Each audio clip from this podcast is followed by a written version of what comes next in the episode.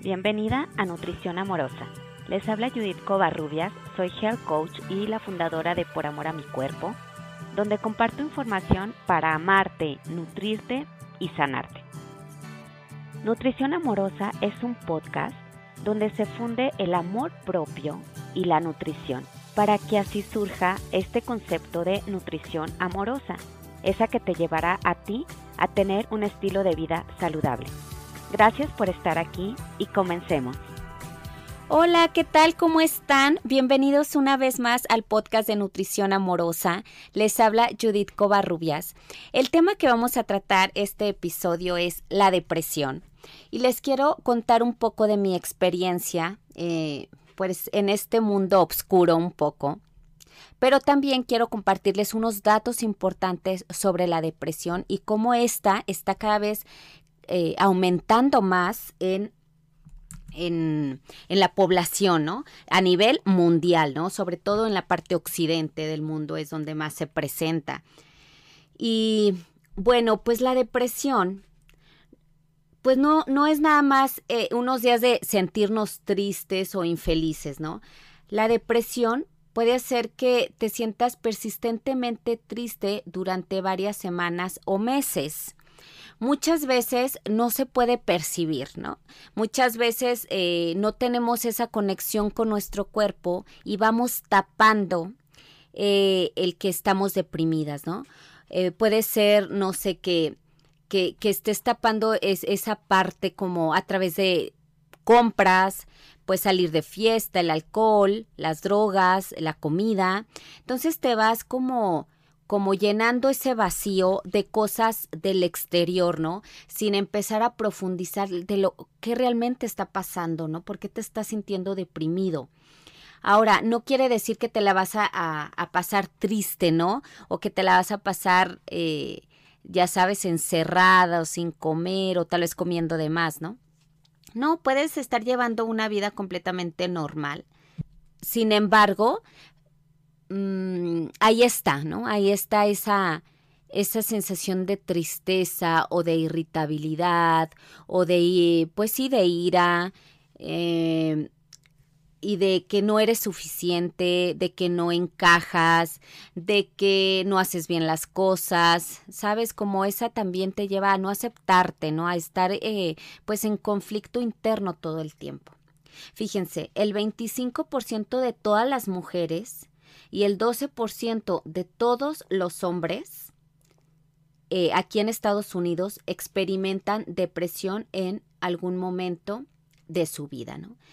Incluso hay más personas que sufren eh, pues de distinta forma de, pues una, como una tristeza leve o crónica, ¿no? O sea, esta tristeza que puede llevarse a, a semanas, ¿no? También pues el suicidio es una de las consecuencias más graves de la depresión.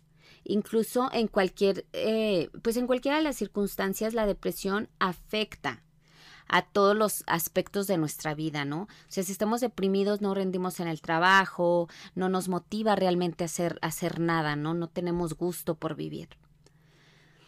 Y bueno, pues los eventos y, experiencias difíciles pueden dejarnos eh, pues la moral baja, estar incluso pues llevarnos a esa depresión, ¿no? Puede ser problemas con relaciones personales, problemas de algún duelo no, no, no cerrado, problemas incluso de sueño te pueden llevar a depresión, em, que tengas demasiado estrés, que tengas alguna enfermedad crónica, sin embargo, es posible sentirse deprimido sin que haya una razón obvia, ¿no? Simplemente por, pues, por esa descarga química que tenemos en nuestro, en nuestro cerebro, en nuestro, en nuestro ser, este, que a veces no se llevan de manera eficiente, ¿no? Algunos síntomas de que se tiene un bajo, bajo eh, estado de ánimo, no depresión, ¿no? Bueno, es la tristeza, sentimientos de ansiedad o pánico, preocupación, baja autoestima, frustración e ira. Y algunos síntomas ya de depresión es un bajo estado de ánimo por dos o más semanas, no conseguir disfrutar de nada en, en tu vida cotidiana, sentimientos de desesperanza, sensación de cansancio o falta de energía, no ser capaz de concentrarte en cosas cotidianas como pues no sé, o sea, no puedes estarte concentrando a leer o al ver un programa, ¿no? Se te va la mente. Pierdes el apetito o por el contrario comer de más. También eh, dormir más de lo normal o incluso no poder dormir. Digo, eh, a veces eh, suena contradictorio, ¿no? Pero ninguna de las dos cosas es normal, ¿no? No es, no es un síntoma de que estés al 100%, ¿no? Y, y por eso hay que prestar atención, ya sea que no puedas dormir o que estés durmiendo de más, ¿no? Y tener pensamientos suicidas o pensamientos autodestructivos. tomen en cuenta que un estado de ánimo bajo tenderá a mejorar después de unos días. Haciendo pequeños cambios en tu vida, algunos ajustes o resolver alguna situación difícil o hablar de tus problemas, eh, darte unos momentos de más descanso, ya sabes, como encontrar esas cosas que te vayan dando paz, ¿no? Que te vayan sumando. Eh, el estado de ánimo bajo desaparece. La depresión, perdón, no, no desaparece porque sí, ¿no? Hay que buscar ayuda. Hay que buscar ayuda ante, ante estos síntomas porque es importante atenderse, ¿no? La depresión también puede aparecer en momentos específicos de tu vida, ¿no? Como en los meses de invierno, y también pues cuando nace un bebé, ¿no? Esa depresión posparto, que aquí entra un poco mi historia ahí, es cuando a mí se me desata este problema que yo no tenía ni idea. Primero, o sea, yo como que viví un último, un, un 2010, creo que fue sí en el 2010, fue un año bastante difícil para mí, ¿no? En ese año me divorcié, eh, en ese año pues ustedes si han pasado por situaciones así saben que es una adaptación muy muy fuerte, ¿no? Este, luego este en el 2011 yo empiezo una nueva relación, me cambio de país, este, me vengo acá a Estados Unidos y el cambio de país para mí fue súper fuerte, pero no porque yo no deseara vivir en otro lado, o sea, no es que estuviera cerrada a vivir en otro lado, sino simplemente es que yo no cerré ciclos adecuadamente, no viví duelos, no me di eh, ese tiempo para mí, ¿no? Entonces yo llegué aquí arrastrando millones de, de sentimientos y, y, pues tristezas y, y todo esto se me fue acumulando, ¿no? Después nace, nace mi segunda hija, y ahí es cuando llega una depresión terrible. O sea, simplemente yo, bueno, para empezar fue un, un embarazo muy difícil, o sea, yo casi que me la pasaba llorando ese embarazo. Y cuando, cuando nace mi hija me da la depresión que yo no sabía. Pero eh, lo que a mí me pasó es que yo dejé de comer por completo. O sea, es que simplemente como que mi cerebro ya no registraba que existía la comida. Eh, me la pasaba llorando todo el tiempo y era irritable y súper enojona, súper reactiva, ¿no? Fueron algunos meses así súper difíciles eh, que yo no, no entendía hasta que un día yo así súper desesperada le dije a mi esposo, es que yo ya no sé quién soy, o sea, estoy, no sé quién soy, no conozco a esta persona y yo necesito hacer algo, no sé qué me pasa. Entonces, eh, me acuerdo que, pues así son los angelitos, ¿no? Llegó una revista a mis manos, venía depresión postparto, me llamó la atención, leí cada uno de los síntomas y prácticamente palomé cada uno de ellos. O sea, yo tenía todos esos síntomas, me acuerdo que le dije a mi esposo, ya sé que tengo. Entonces, pues vamos con la ginecóloga, ¿no? No, pues ya voy con la ginecóloga, pues algo bien estúpido, pero simplemente me dio unas pastillas que literalmente esas pastillas me inhibieron cualquier sentimiento. O sea, yo ya no era ni estaba triste, pero nunca. Aunque, o sea, nada me daba tristeza. Era una cosa rarísima. Esas pastillas, pues literalmente, no sé qué me hicieron, pero yo no sentía, o sea, simplemente estaba como relax todo el tiempo, ¿no? Toda drogada. Eh, entonces, eh, me, recuerdo que la ginecóloga me dijo, no puedes dejar las pastillas de un momento a otro, o sea, tienes que tomarlo por lo menos seis meses y, e ir bajando la dosis poco a poco, no puedes dejarlas así nada más. Me dio miedo, o sea, me dio un chorro de miedo saber, y si yo me hago dependiente de estas pastillas para siempre, o sea, no quiero eso.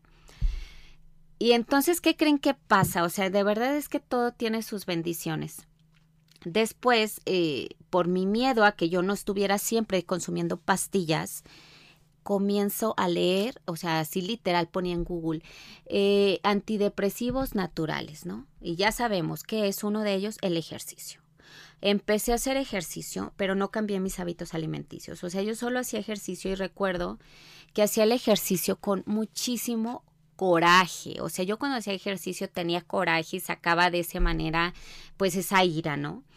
Eh, entonces fui súper constante, o sea, desde ahí yo empecé a hacer ejercicio, tenía 30 años, cuando literalmente, o 29, no recuerdo, no 30, ahí yo empecé literalmente a formarme el hábito del ejercicio, pero por esas circunstancias, ¿no? Yo no buscaba ahí ni peso ni nada. Aparte yo cuando tuve a mi hija bajé de peso muchísimo, pues imagínense, o sea, no comía.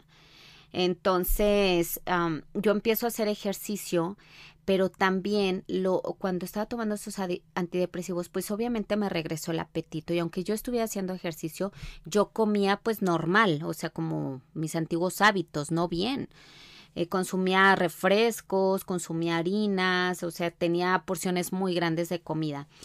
Ahí se me disparó el peso cañón, o sea, subí muchísimo de peso, yo creo que como unos 10 kilos por lo menos. Ha sido la época que más eh, subí de peso en mi vida. Luego, ¿qué pasa? Eh, empecé a tomar, ¿saben qué? Los shots de jengibre. Este, yo recuerdo que no tenía extractor, entonces yo literalmente lo molía en la licuadora con poquita agua y luego lo exprimía así con una telita y me lo tomaba. Piña con jengibre, casi siempre hacía eso, ¿no? Entonces, fue eh, ahí yo empecé a conocer hábitos. Es una página increíble que, que tiene Valeria Lozano y ahí comparte muchísimo sobre jugos verdes y sobre estos shots. Entonces, ese fue mi segundo hábito. Empecé los jugos verdes y este los shots, ¿no? Ya llevaba tres. Luego Sí, a los seis meses dejó las pastillas, pero realmente yo nunca atendí mi depresión con un psicólogo, ¿no? O sea, hoy en día les puedo decir que no me la he atendido al 100%. Sí, ya he visto algunos profesionales, pero siento que, que no, que, que todavía hay algo que no está bien sanado, ¿no? Y por eso hoy estoy hablando de la depresión, porque, híjole, esta semana me saltó muchísimo eh, he escuchado podcasts, he, leído y, son tantos mensajes que, que, me han hecho recapacitar y entender que en base a, mi, comportamiento, a cómo he estado últimamente, eh, siento que todavía no está bien sanada. Entonces, bueno, esa es parte de mi, de mi historia con la depresión. Eh, ay, no, yo entiendo ahora perfecto a esas personas que se sienten tristes sin sentido, a veces aunque tengas una vida muy bonita y tengas depresión, no vale nada. O sea, yo recuerdo que lo único que quería era que todos los días fuera noche y que y que solo existiera el dormir, ¿no? Pero no porque tuviera sueño, o sea, yo no quería estar, pues aunque se oiga cañón, o sea, yo no tenía gusto por vivir no me motivaba absolutamente nada, nada me motivaba, ¿no? O sea, con mis dos niñas maravillosas, eh, tengo tan eh, borrosos sus recuerdos de esa época que, eh, ay no, eso me parte el corazón, o sea, no me acuerdo, no me acuerdo bien de esas etapas de mi vida, ¿no? O si recuerdo algo, recuerdo casi que lo más triste, imagínense, ya estoy como tristeza de la película de Inside, Inside Out o algo así se llama así, así estaba, hagan de cuenta, tirada y, depresiva todo el tiempo, ¿no? Este, pero miren, a pesar de que yo estaba así, yo de lo que sí me acuerdo es que salía a tratar de, trataba de llevar a mi hija, por ejemplo, a que le, a, las bibliotecas o al parque, aunque yo tuviera depresión, o sea, como que sí me quedaba un ¿cómo les diré? Un espacio para entender que ellas me, necesitaban, aunque yo me sintiera Superman. ¿no? Entonces, bueno, pues ya les compartí un poco de, de esa horrible época de mi vida, pero miren, eso me llevó a mí a certificarme como health coach en IIN, eh, en mi búsqueda por, por mejorar mi estilo de vida y compartir esa mejora, es que sí es posible, o sea, yo me siento muchísimo mejor, o sea, abismal. Mi vida literalmente cambió después de que me certifiqué, empecé a aplicar todo esto a mi vida. Este, sin embargo, creo que sí es importante siempre tener un guía cuando estás en esos baches oscuros, ¿no? Eh, y pueden ser de muchos tipos, ¿no? Puede ser con la comida, con hábitos pésimos, con una enfermedad, con, por ejemplo, con el cambiarte de país y ese al final de cuentas es es un cambio muy fuerte y es un duelo que tienes que vivir, ¿no? Yo me aventé divorcio, cambio de país, embarazo, eh, cambio de, de, de pareja, todo como en un año, imagínense, o sea, yo literalmente había enloquecido. Bueno, este, entonces, eh, ya me certifiqué. Recuerdo que yo cuando, cuando vi a Valeria y luego es que me, empecé a rodear, es importante, a ver chicas, por favor, o sea, si ustedes están así como que deprimidas, busquen, busquen cosas que las alienten a salir, porque pues primero está la decisión de querer mejorar, si no hay decisión de querer mejorar, no hay persona que te pueda ayudar. Entonces, eh, yo me empecé a rodear de material sustancioso y increíble este para ir cambiando mis hábitos y mi estilo de vida. También María José Flaque empecé a escuchar de ella sus programas la espiritualidad que también hoy la veo de una manera muchísimo más amplia.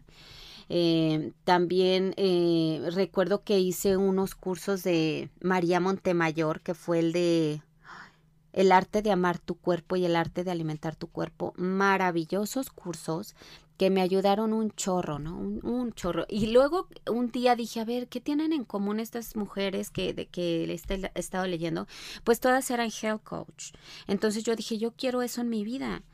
Em, yo quiero, yo quiero ser health coach, ¿no? Luego me, me tomó como año y medio poder entrar a la certificación.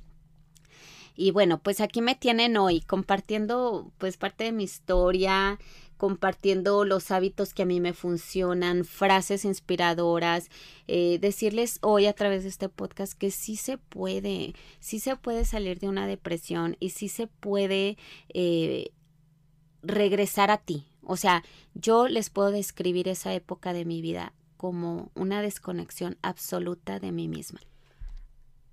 Al punto que yo le, le comenté a mi esposo, ya no sé quién soy, no me reconozco, necesito hacer algo, ¿no? Y bueno, pues empezar a tomar eh, cartas en el asunto.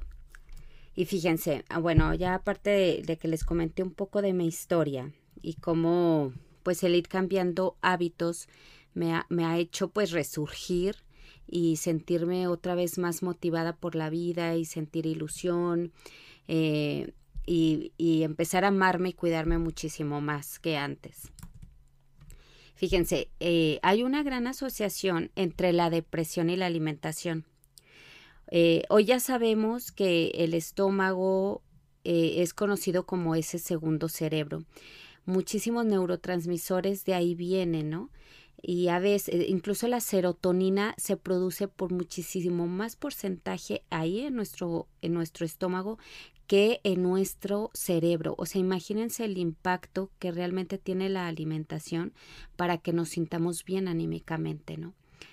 Eh, de un momento a otro, la mayoría de las personas recurren o recurrimos a la comida en busca de consuelo, de comodidad, de relajación, incluso eh, más cuando nos sentimos deprimidos.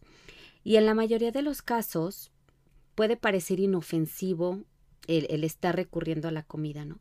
Sin embargo, algunas personas, en ese esfuerzo que tienen por, por aliviar esa depresión o esa soledad que tienen, empiezan a elegir alimentos que los hacen sentir aún peor y crean ese círculo vicioso de depresión y sobrealimentación.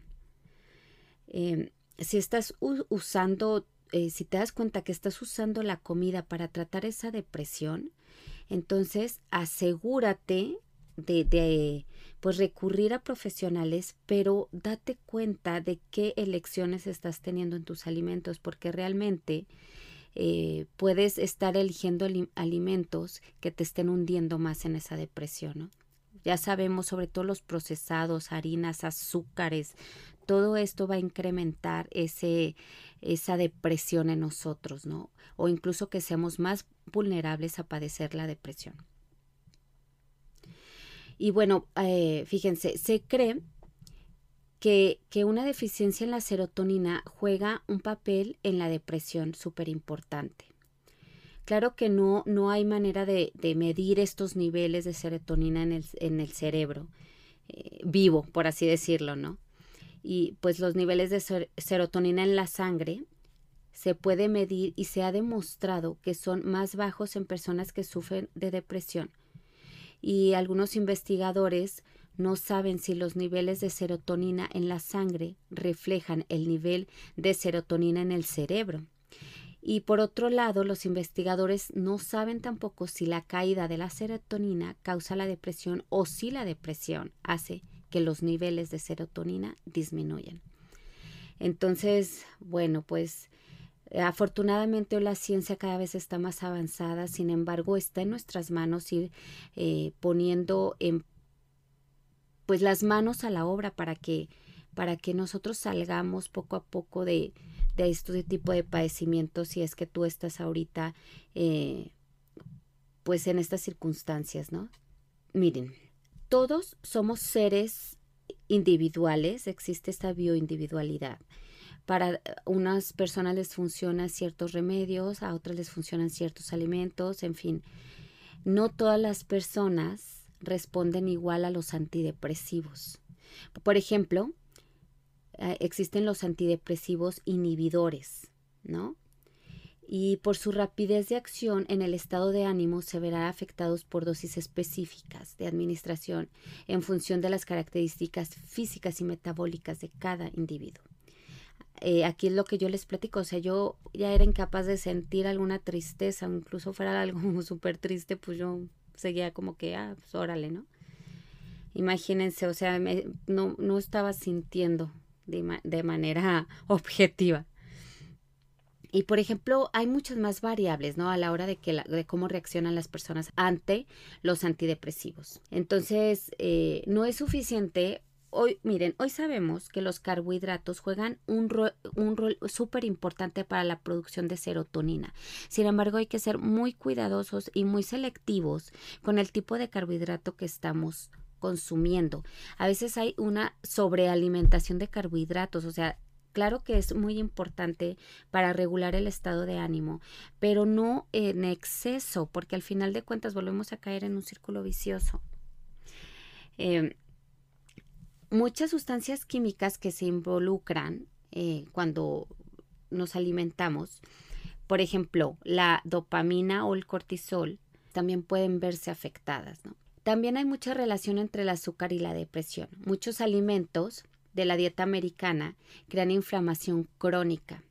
El azúcar puede contribuir a la depresión. Los resultados eh, hoy se suman a una gran cantidad de hallazgos que relacionan el azúcar con una variedad de problemas de salud física y mental. Imagínense. Algunos investigadores han sugerido que el consumo excesivo de azúcar va a desencadenar desequilibrios en sustancias químicas lo que aumenta la posibilidad de depresión y ansiedad. Entonces parece, si se fijan, que el exceso de azúcar afecta a la dopamina.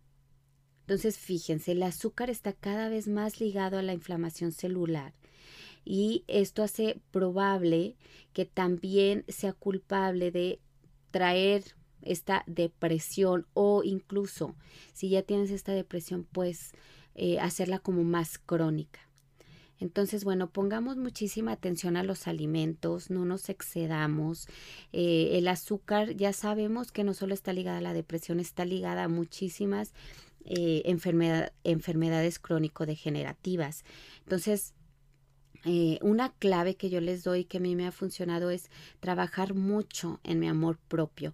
Por eso yo eh, nombré este podcast Nutrición Amorosa, porque para, para saber nutrirnos adecuadamente tiene que tener una base que sea amorosa, una base que sea ese amor propio y deseo de cuidar ese cuerpo de una manera armoniosa y una manera de dar amor a nuestro cuerpo es a través de la alimentación, eligiendo aquello que realmente le va a potencializar eh, el funcionamiento a nuestro cuerpo. Bueno, pues hasta aquí llego con este episodio. Si tienen dudas, comentarios, si ustedes están pasando por una depresión, Eh, no duden en pedir ayuda. Si me quieren a mí preguntar algo, estoy abierta. Yo les puedo platicar un poco más de mi experiencia, pero aquí la clave es trabajar en nuestro amor propio, acompañarte de un, de un profesional de la salud y empezar a cambiar tus hábitos. Y bueno, yo quiero pedirles eh, que me ayuden a difundir este podcast, compártanlo con sus amigas, eh, déjenme comentarios, regálenme evaluación para este podcast, porque es la única manera en que este podcast puede llegar a más personas. Eh, es a través de, de, los comentarios o reseñas que ustedes me dejen, evaluando, poniendo estrellitas y pues por supuesto recomendándolo con sus conocidos.